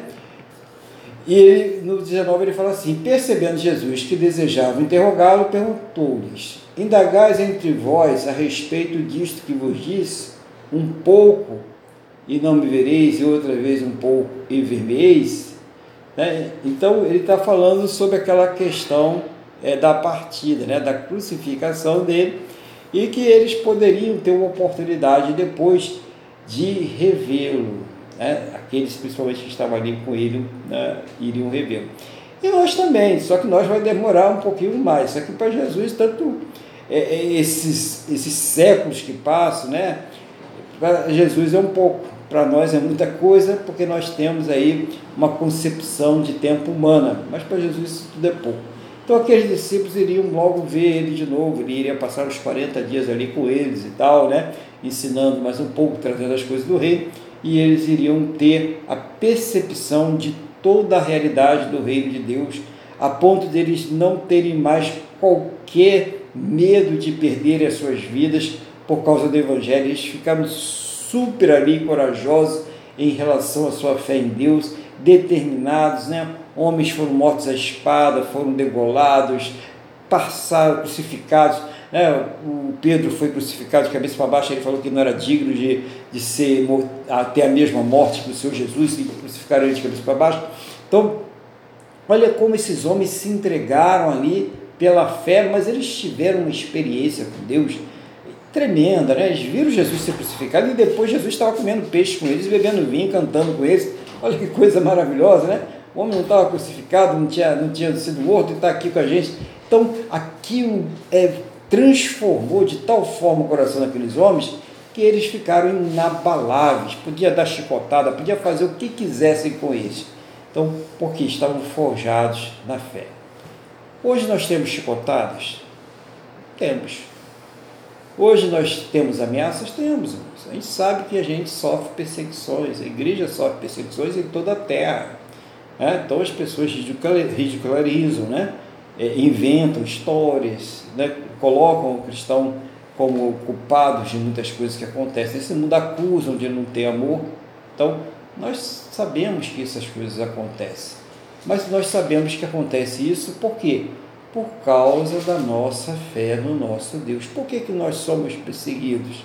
Por causa do Senhor Jesus. Ora, e ele não falou que nós seríamos perseguidos por causa dele? Ele disse: se perseguiram ao Senhor né, da, da glória, por que, que não iriam perseguir aos seus discípulos? Então nós vamos ser perseguidos. Você deve se preocupar quando você não é perseguido, né? quando você não passa por prova por luta. Tem alguma coisa errada aí. Né? Porque se você está servindo Jesus de uma forma digna, de, de uma forma reverente, realmente com, com verdade em espírito, você vai passar por lutas. você vai passar por provas e perseguições. Para com esse negócio que é só vitória. É só vitória, não. Não é assim, não. Tem lutas, tem provas. Tem vitórias? Tem. Mas não é só vitória.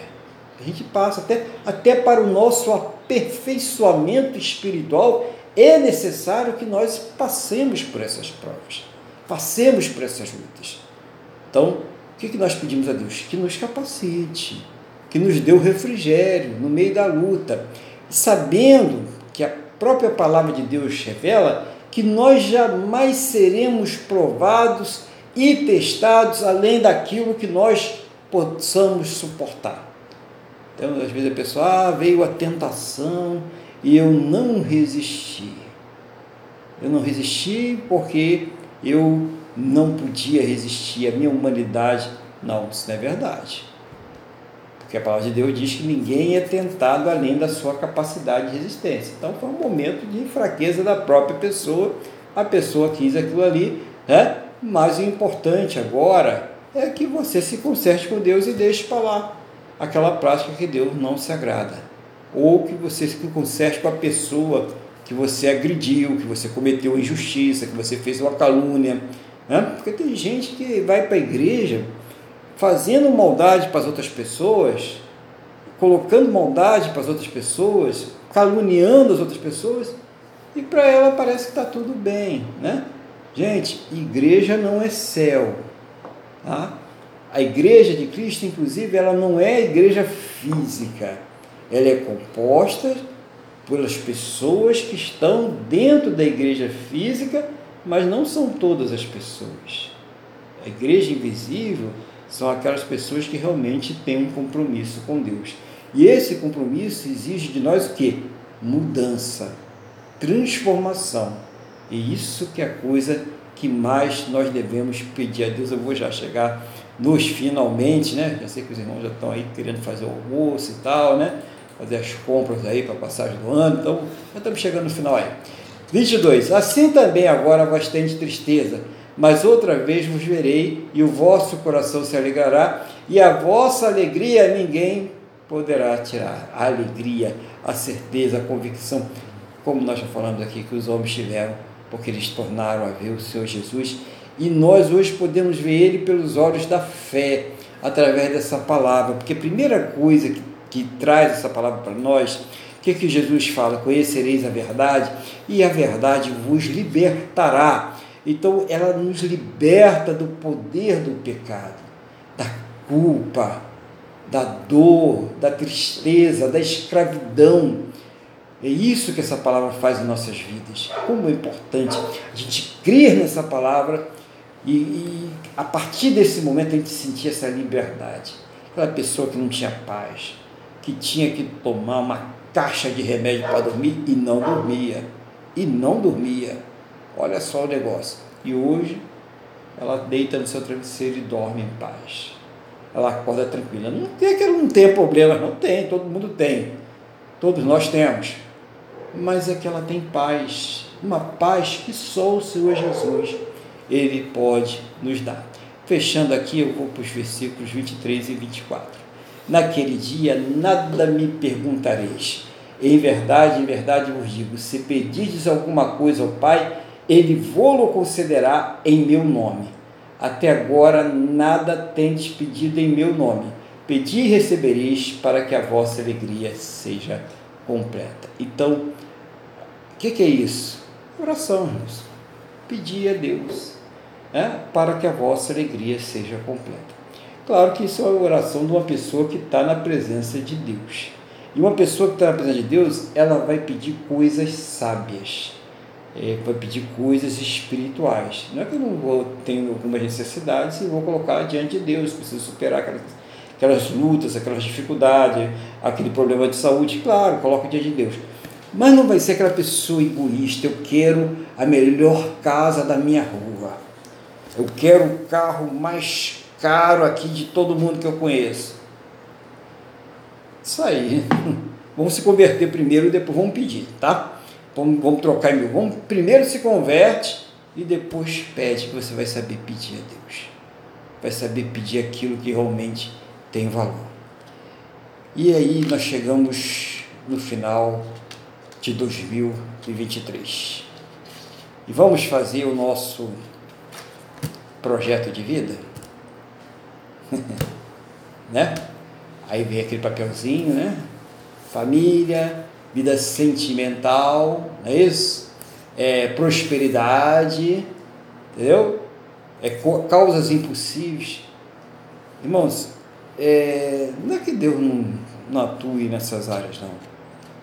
Mas a gente não pode achar que Deus é, é né, qual é o nome lá da, da empresa de entrega lá, da, da coisa lá. Bom, essas empresas de entrega na nossa casa aí, que tem bastante agora, né? Você faz o pedido pela internet e vê aquele monte de coisa para tua casa, às vezes coisa que você nem precisa lá, e fica empurrando ali um monte de coisa? Não é o nosso Deus. Ele é Senhor. Ele é soberano. É Ele que manda.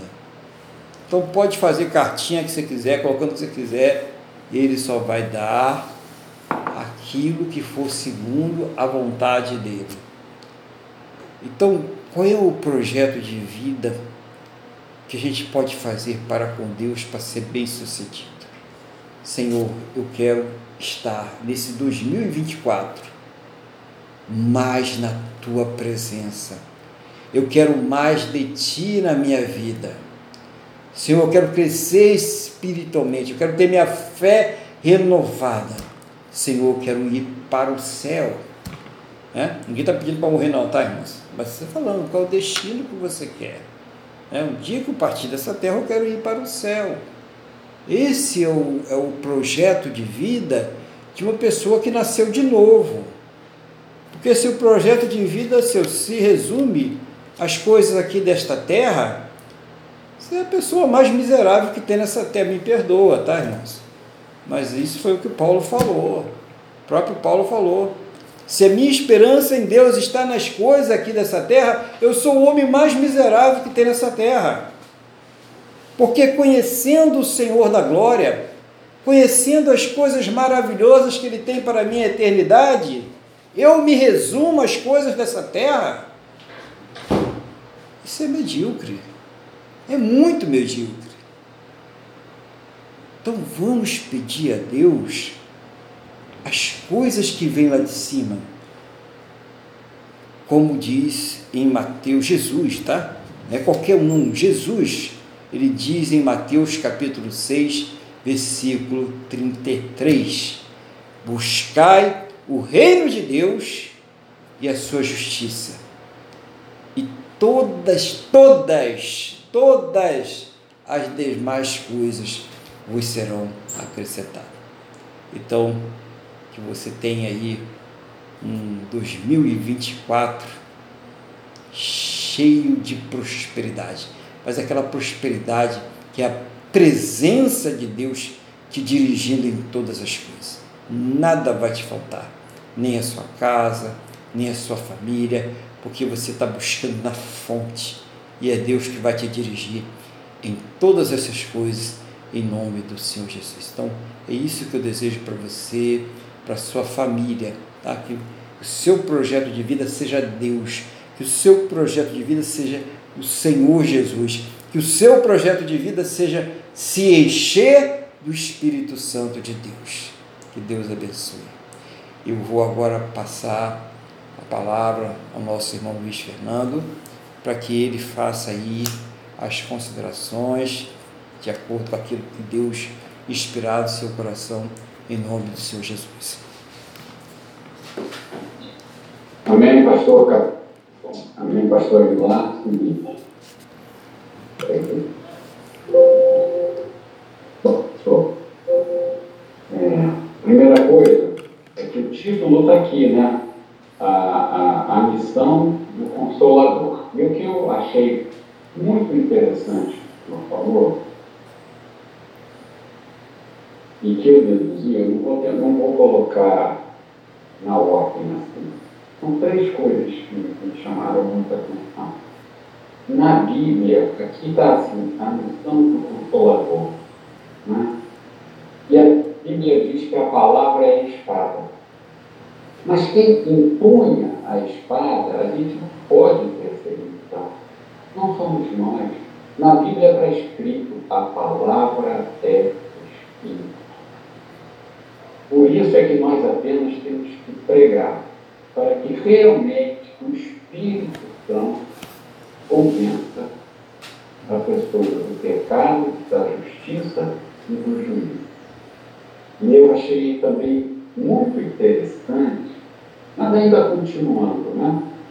E, e, e assim, portanto, tem Espírito Santo, a palavra não opera em nós. Por isso que diz que é como uma espada, né, de dois lados, assim, que corta e que discerne tudo em nós. Então é essa palavra né, que é, é a que Jesus passa para o Espírito Santo. É esse convencimento, é, é essa consciência, é essa ministração do Espírito Santo pela orientação de Cristo. É que nos faz crescer.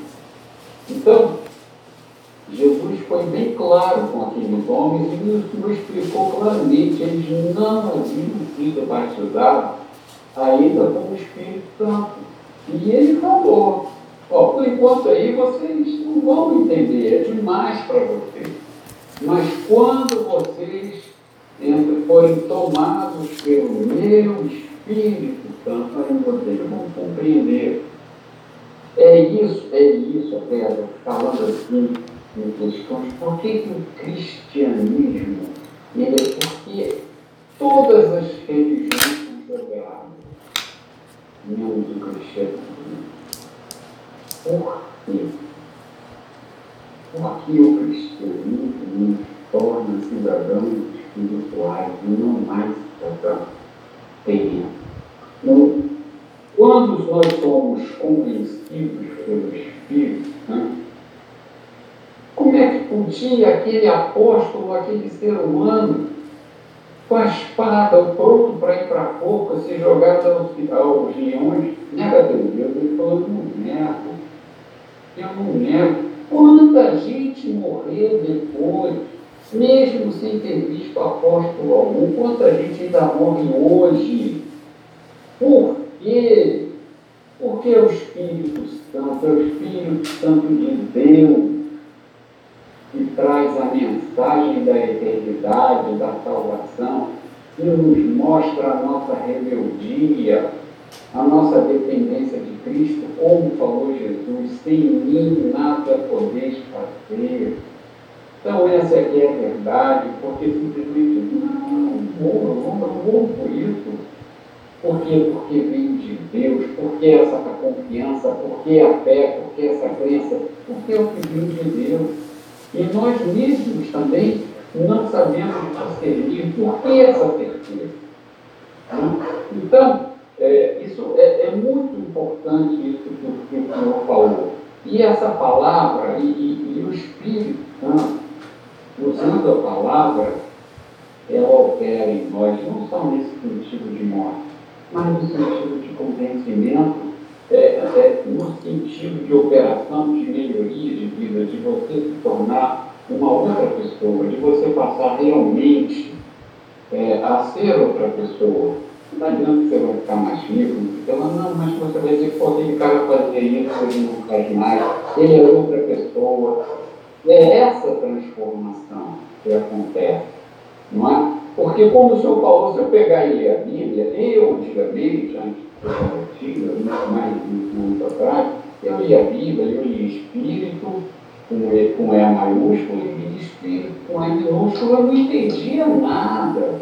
Não que eu achasse que aquilo era um erro de ortografia, a palavra Espírito, Espírito está no meio de uma frase e está em maiúsculo. Mas eu não achava que aquilo era de ortografia, mas eu não conseguia entender. Então a palavra, só pela palavra, não adianta, mas se ela vier pelo Espírito, ela entra em nós, ela nos transforma. Então, fundamental, como o senhor falou, é? aquela questão regional é? de Cristo, é muito importante as pessoas entenderem isso. É, continuando, como o Senhor explicou também, de todos os pecados, qual é o maior pecado? É não crer no Senhor Jesus. E isso é uma coisa preocupante, que as pessoas não se dão conta, mas Jesus foi rejeitado pelo seu próprio povo. Não vamos entrar aqui nesse assunto. Nós precisamos crer. Deus não vai passar plano assim, não. As coisas não são assim. Isso que o Senhor falou também tem uma outra coisa muito importante. O Senhor falou assim, e eu estou usando as minhas palavras, eu não estou colocando de forma literal, estou colocando apenas a ideia. Né? Jesus ele vai voltar como filho, por enquanto ele é Salvador, diz. Então muitas pessoas até pensam, ah, não, então Jesus vai chegar, tudo bem. Quando ele vier, não sei o que lá, eu vou aceitá-lo, acabou. Não tem. Tem? Pode ter. Mas para quem não ouviu o Evangelho, não foi. Aí sim, pode até ter. Mas quem ouviu como nós ouvimos, não tem conversa. Não tem conversa. Então isso, isso é, é, é muito, muito importante. Porque, bom, aí não vou entrar em, nessas considerações. Ah, e, a, e, essa coisa, e, também tem o seguinte, é pela fé, sem fé é impossível agradar a Deus. E eu coloquei aqui, a nossa fé nos leva a negar tudo que é terreno, ou seja, o nosso coração. É, não está mais só nessa terra, nossa vida não se limita a essa terra, a essa existência. Assim, a nossa vida, nós temos sim algo, nós temos o que ultrapassa essa vida, que é a eternidade com Deus. E isso, e isso, como o apóstolo Paulo, né? Viver é Cristo, morrer é lucro. Não significa que nós venhamos a nos suicidar, não é isso. Significa o seguinte, para nós, nós não vamos simplesmente, pronto, acabou. Não é. Até porque as escrituras falam do sofrimento eterno. As escrituras falam do sofrimento eterno, então não se iludam. E é muito. Então, pastor, é, é, não vou comemorar. Então, é, eu gostei muito do senhor pregou. Eu gostei da explicação que o senhor disse, olha, quando veio o Espírito Santo, vocês vão ter rejeitado, mas quando veio o Espírito Santo, vocês vão entender. Porque só com o Espírito Santo a gente é capaz de enfrentar a perfeição e não por nós mesmos. Foi como eu falei, Pedro chegou e falou, não, eu vou entrar contigo no camburão. E não entrou na hora do vamos ver, eu estou falando assim, mas Pedro negou Jesus três vezes. Né? Muitas vezes não falo, não falo fato histórico. E, mas depois, como eu também falei, foi crucificado de cabeça para baixo. E a vida, Estevão foi apedrejado. Não é? Então, é, é isso que é importante colocar, a importância do Espírito. Então, pastor, eu agradeço a Deus pela sua vida, peço a Deus que continue usando o de maneira poderosa, que abençoe o seu ministério e também me ajude a administrar, como senhor muito bem falou hoje, tudo que aprove a ele o Senhor cuidar. Que o Senhor tivesse nessa fé. Obrigado. Amém. Glória a Deus. Agradecendo pelas palavras. E nesse momento aí, nós estamos aí no dia 31 de dezembro, uma data, né? Uma data, mas uma data que também significa que a gente superou, não, não vamos também simplificar demais, né? Significa que a gente superou mais um ano e não superamos na nossa força, né, irmãos? Nós superamos mais um ano aí, estamos superando, né? Faltam algumas horas, mas nós superamos é, na força do Senhor, na força e no poder do Senhor.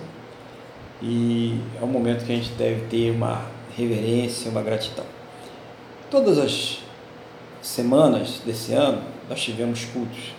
É raramente uma questão pontual aí de eleição, alguma coisa pode não ter ocorrido um culto aqui, mas sempre houve o culto, né? Em que tivesse privado aí em nossas casas. E durante esses cultos sempre foi feita uma oração, que é a oração é, de intercessão e a oração que você que está aí participando conosco na sua casa, pela sua internet, pelo Instagram, vocês que vão participar depois pelo YouTube, né, pelo Facebook, pelo WhatsApp as outras plataformas que puderem alcançar os vídeos do YouTube, essa oração vocês sempre colocam diante de Deus as suas necessidades. Nós sempre orientamos aqui que quer sejam elas mínimas, quer sejam elas coisas grandes, difíceis e até mesmo às vezes até impossíveis de serem alcançadas. E também orientamos sempre aos irmãos que coloquem em primeiro lugar as coisas lá de cima, as coisas espirituais. Não, não negligencie as outras, mas não deixe de priorizar as coisas espirituais, as coisas lá do alto. E hoje não vai ser é, diferente, mas que também tenhamos hoje um espírito de gratidão para com Deus, para com tudo que Ele providenciou para as nossas vidas nesse ano de 2023, para cada cuidado, para cada livramento, para cada recurso mas principalmente por Ele ter nos salvo através do Senhor Jesus. Eu vou passar a oração ao irmão Luiz, ele vai estar dirigindo essa oração de intercessão conforme Deus estiver inspirando ele, mas você também vai orar e vai colocar diante de Deus a sua vida, né? agradecer a Deus né, por esse ano que passou e pedir a Ele também por esse ano que vai entrar agora. Então, Aproveita a oportunidade, nada como é você começar e finalizar o ano na presença de Deus. Então, irmão Luiz, está com a palavra e oração em nome do Senhor Jesus. Amém, pastor Aguilar. Então vamos continuar né, com o mesmo Paulo, que é uma realidade, nós estamos diante então, da graça de Deus. Então vamos fazer uma, uma oração de agradecimento, uma oração espiritual e uma oração de prosperidade, uma da prosperidade que vem do teu.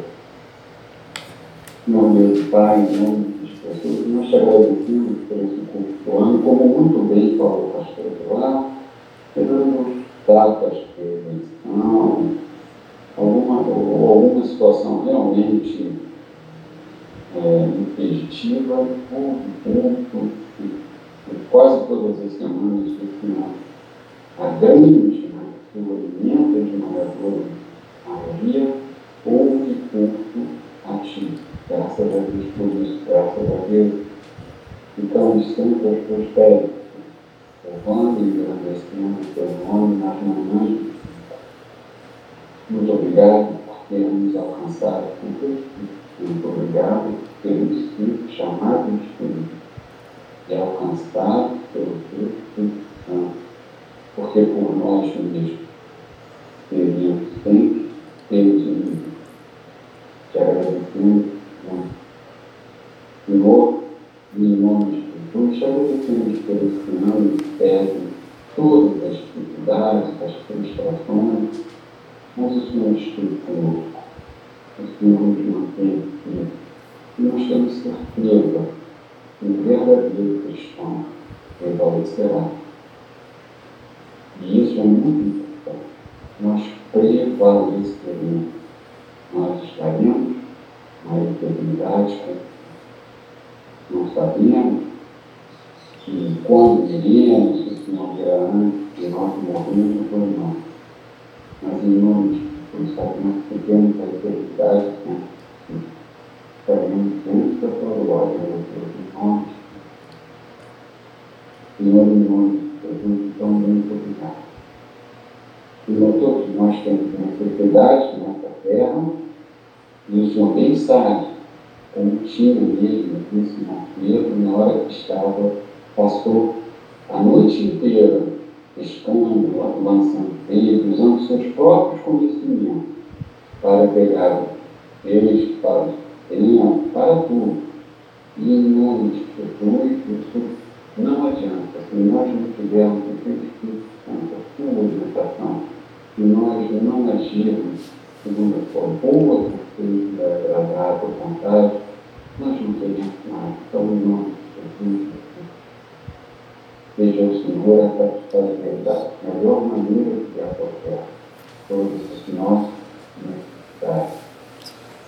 Senhor, seja o Senhor a nos mostrar que muitas das coisas, das dificuldades que estamos passando, das necessidades que estamos vivendo, não são causadas por nós mesmos, por algum pecado, por condutas erradas, por desobediência, seja lá o que for. Em nome de Jesus, esclarece, possamos realmente é, crescer em espírito de verdade e saber Ele te nos fortaleça, nos ajude, supra as nossas necessidades. Fala conosco. Senhor, em nome. Muitas vezes eu vejo pais reclamarem de filhos, mas na verdade eles até te consumem, eles têm uma mal tratado, que da mesma forma que trataram seus próprios pais. Em nome de Jesus, eu quero me pedir que o Senhor nos transforme, que o Senhor nos faça cada vez mais fortes através de Espírito que tenhamos o perfeito equilíbrio de viver com os pés na terra e a cabeça no céu. Nome de Jesus. Peço que Deus abençoe todas as famílias nesse, nesse ano que vai começar. Senhor, em nome de Jesus, cada vez mais nos venhamos crescer em espírito e verdade. Senhor, cuida dos nossos saúde, cuida de tudo que o Senhor Deus. Nos ajuda a ter sabedoria para cuidar de tudo que nos deu e para cuidar dessa terra e possamos, é, viver sempre crescendo espiritualmente, lendo a tua palavra, buscando a ti, ouvindo, abrindo o nosso, coração para que os buscareis e nos achareis, e nos buscarem de todo o coração. Senhor, muito obrigado. Colocamos o nosso coração nas tuas mãos e hoje não nos vamos demorar. Tudo nesse país não permita que ele seja destruído, não permita que venhamos a sofrer nossa liberdade de expressão e de culto. Não permita, Deus, que a fome, a miséria, a pobreza venha aqui país. Não. Eu peço também que o Senhor abençoe a todas as pessoas que preparam o tempo por para se dedicar a sua obra a princípio, tá? e aquelas que vão a outros países levar a tua palavra. Peço que nos guarde, nos abençoe e nos prepare para o mal. Que o Senhor nos conduza todos os dias, segurando, tomando, tomando pelas nossas mãos direitas, para nos levarmos até o último e passarmos a estar com em nome de Jesus eu te peço e já te agradeço. Amém. Amém. Glória a Deus. Né? Louvado seja o nome do Senhor Jesus.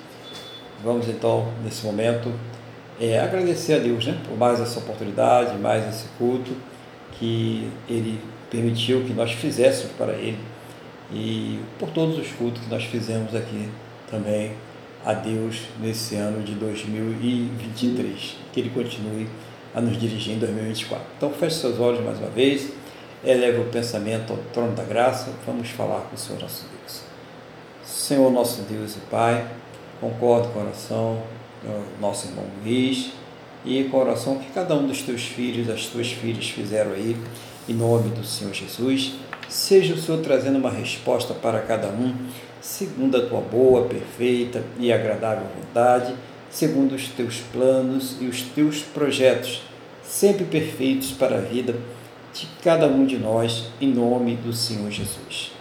Que todos possam ter aí um final de domingo abençoado, uma passagem de ano abençoada na tua presença, que o Senhor esteja cuidando de cada vida, cada casa, cada família, cada familiar nessa passagem de ano, guardando, protegendo, livrando de todos os males em nome do Senhor Jesus Cristo. Que a bênção do Senhor seja derramada sobre todos.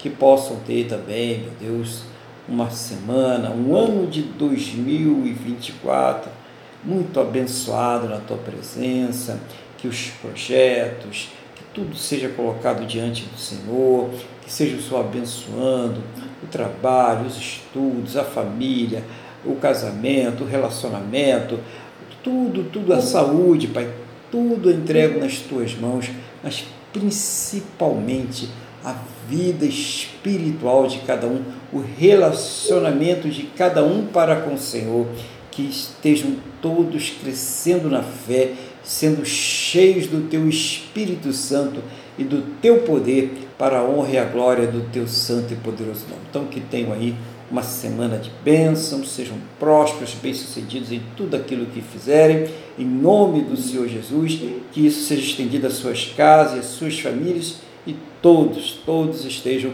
debaixo da tua santa e gloriosa proteção, em nome do Senhor Jesus. Ao término deste culto, leve a todos aos seus destinos em segurança, livra de todos os males e que esta bênção seja estendida a todos aqueles que próximo a nós estiverem, no nome do nosso Senhor e Salvador Jesus Cristo. Meu Deus, abençoa o teu povo abençoa a tua igreja, em nome do Senhor Jesus. Amém. E graças a ti, nosso Deus e nosso Pai. Amém. Louvado seja o nome do Senhor Jesus. Antes de nós recebermos aí a bênção, eu quero convidar os irmãos a estarem conosco aqui no culto da próxima semana, no próximo ano, né? no ano que vem, no dia 7 de janeiro, né, a partir aí por volta das 8h30. E no dia 14 de janeiro nós teremos a santa, a primeira santa ceia do Senhor do ano. Então já vou preparando, né? Já vamos se organizando aí. Quando estiver mais próxima data, eu vou avisar de novo semana que vem.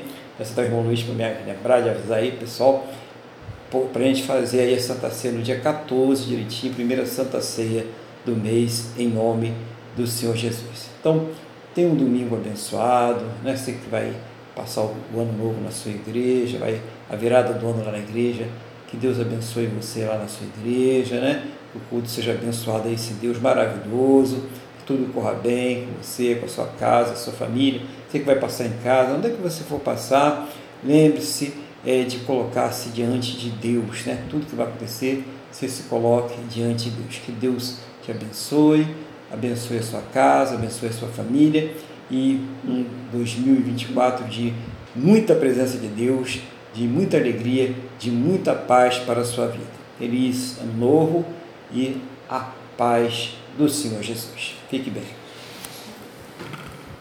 Bem.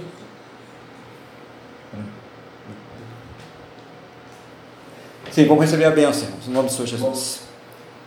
Que o amor de Deus que a paz e a graça do nosso Senhor e Salvador Jesus Cristo e que a comunhão do Espírito Santo de Deus esteja sobre todos. A igreja diz: Amém. Agora sim, Deus abençoe. Fiquem na paz do Senhor Jesus. Fiquem bem. Feliz ano novo.